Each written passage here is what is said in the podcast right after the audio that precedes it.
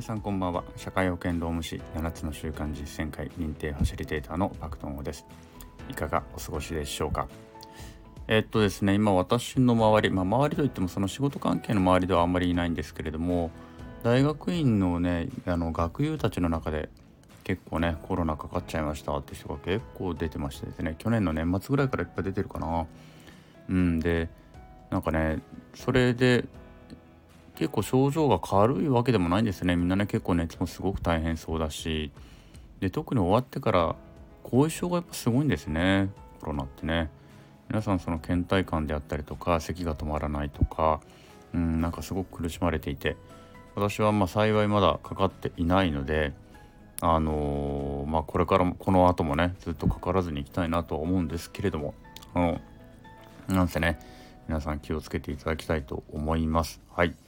ということでまああの更新はね元気なうちに頑張って更新していこうかと思っておりますのでよろしくお付き合いくださいませ。はい、えー、ということでですね昨日、えー、探検家シャクルトンから学ぶこと1ということでですねイギリスのアーネスト・シャクルトンというね探検家が、まあ、19世紀かな？19世紀後半1874年に誕生された探検家のですね、えー、から何を学ぶのかという話の1をしました。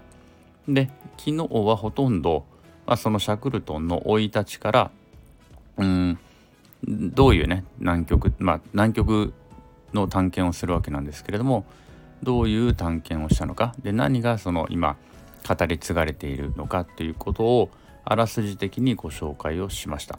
はい、でえっとまあこれねグロービスの起業家リーダーシップという授業の中での題材だったわけなんですけれどもそこから何を学ぶのかということをね、えー、考えていかなければいけないわけなんです。でまあ前提として押さえておくべきこととしてねちょっとあの自分なりに考えたのはまず時代背景としてシャクルトンがこの誕生したのが1874年19世紀の後半ですよね。でこの19世紀の後半から20世紀の前半というこの時期ってどういう時期だったのかというと、まあ、そのイギリスがね、まあ、例えば政治状況でいうとまあなんせイギリスがガンガンガンガンこの世界中に植民地支配を拡大していったいったわけですよね、まあ、もっと前からですけれども。でそうやってどんどんどんどん世界を、まあ、植民地化していってでこれはイギリスだけではなくてフランスであったりとかあのドイツであったりとかね、まあ、ヨーロッパ諸国で、まあ、そこにアメリカも台頭してきたりするわけなんですけれども、まあ、こうした国々たちが、うん、自分たちの覇権をどんどん広げるということをねずっと繰り返していた時期であるとでその帝国主義同士が対決をしていたと。まあ、最終的にはこの第一次世界大戦へとねこの時期で言うならば突入していくわけなんですけれどもそういうまあ時期であったと。でイギリスで言うならば経済的にはですね18世紀に産業革命が成功して、まあ、世界の工場になってると。ね。でパクスブリパクス・ブリタニカなんつってね世界の警察官なんていう感じで、まあ、今のアメリカみたいな感じなのかなまあなんせ繁栄を謳歌していたわけですよねイギリス自体はね。うんまあ植民地ガンガン広げるで経済もまあ超いいぜということでまあ世界なんていうのかなうんまあイギリスの人々っていうのは当時天下をね取ったみたいな感じでこの、まあ、天下を取ったというねこの謳歌したような雰囲気であったのではないのかなというふうに想像します。でまあ技術的にもね産業革命っていうのがあったので技術っていうのは大幅に進歩していってあの まあなんせ高揚していたわけなんでしょうイギリス国内で言うならばね。うん、でそんな中でシャクルトンまあそれがまず一つその背景として押さえておきたいなというとこ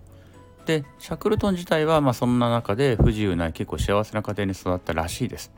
うん、で学校教育はどうやらあのシャクルトンという人はあまり馴染まなかったみたいなんですけれども、まあ、船に乗りたいっていう願望をね強く持つようになったと。まあ、船乗りっていうのは当時かっこよかったんでしょうねおそらくね。あの大海原に出ていくね新しい未知なる世界を見に行くみたいなそんなあのイメージがあったんだろうと思います。うん、でそういったところで船乗りになりたいという思いを持ち続けて、まあ、結果的に船乗りになって、まあ、そういうのも、あのー、親もね結構その 理解を示してくれて無事船乗りになって厳しい修行もこう成りとやり遂げていくということだったらしいです。でそういう中でねあの、まあ、なんで南極探検にシャクルトンが向かおうと思ったのかみたいな、まあ、問いも一番初めにちょっとあったんですけれども、まあ、これってやっぱりこの何て言うのかな当時の社会環境の後押しっていうのは多分すごくあったんだろうなとは思うんですね。さっきも言ったようにイギリスをはじめとするこの欧米のね帝あの帝国主義というこのと、うん、列強がねどんどんどんどん植民地を広げていくという中であの覇権争いをしているでエネルギーの争奪戦をしているでここに繁栄がもたらしている高揚感があるっていうような流れこの後押し社会的雰囲気の後押しっていうのは必ずあったんだろうとは思うんですね。そういう中でその海に出ていくっていうところに何かすごくロマンを感じてしまったりかあしまったりというか、まあ、感じたりっていうところだったのであろうと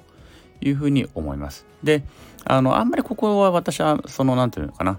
あの美談というふうには捉えていなくて、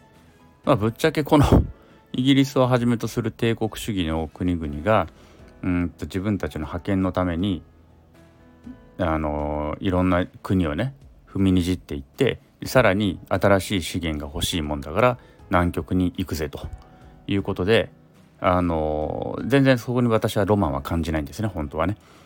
単純にまたもう一個侵略地を増やしたいだけでしょっていう話であってそんなことする暇があったらあの植民地支配した国を解放しろよと人の足踏み続けておいて何がロマンだよというようなあのことは正直私自身は思うと。まあ、とはいえねとはいえシャクルトン個人にそこまで求めてもねあのちょっと酷なので、まあ、そこはあのちょっと一旦置いといて一旦置いといて、まあ、とにかくそういう高揚感の中でシャクルトンっていうのもあの南極大陸の探検っていうものに夢を見出したんだろうなというところでまず背景としてはちょっと捉えておきたいなというふうに思っているわけなんですね。うん、でえっ、ー、とまあそんなふうに思ったというところはまあまあそれはそういうことなんだろうというところででただねこれをねなんでできたのかっていうのはまたちょっとまたいろいろ別になってくるんですよね。なのでその背景がありましたでそれ自体はその私自身は何て言うのかなイギリスをはじめとするそういう大国たちが南極で資源を求めていくなんてことはそんなのはあんまり興味がなくて興味がないというかあの随分勝手な話だなぐらいにしか思っていないないないわけなんですけれどもだけどまあそこで止まってしまうとね、あのー、学びも終わってしまうしそうではなくてそこそれ以降のねシャクルトの行動自体から学ぶことはありますのでそこから何を学ぶのかっていうのはちょっと考えていきたいなというふうに思います。はい、えーとですね、ちょっと長くなりますので第2回はここまでにして続きは第3回で、えーとお届けしたいと思います。第2回はここまでです。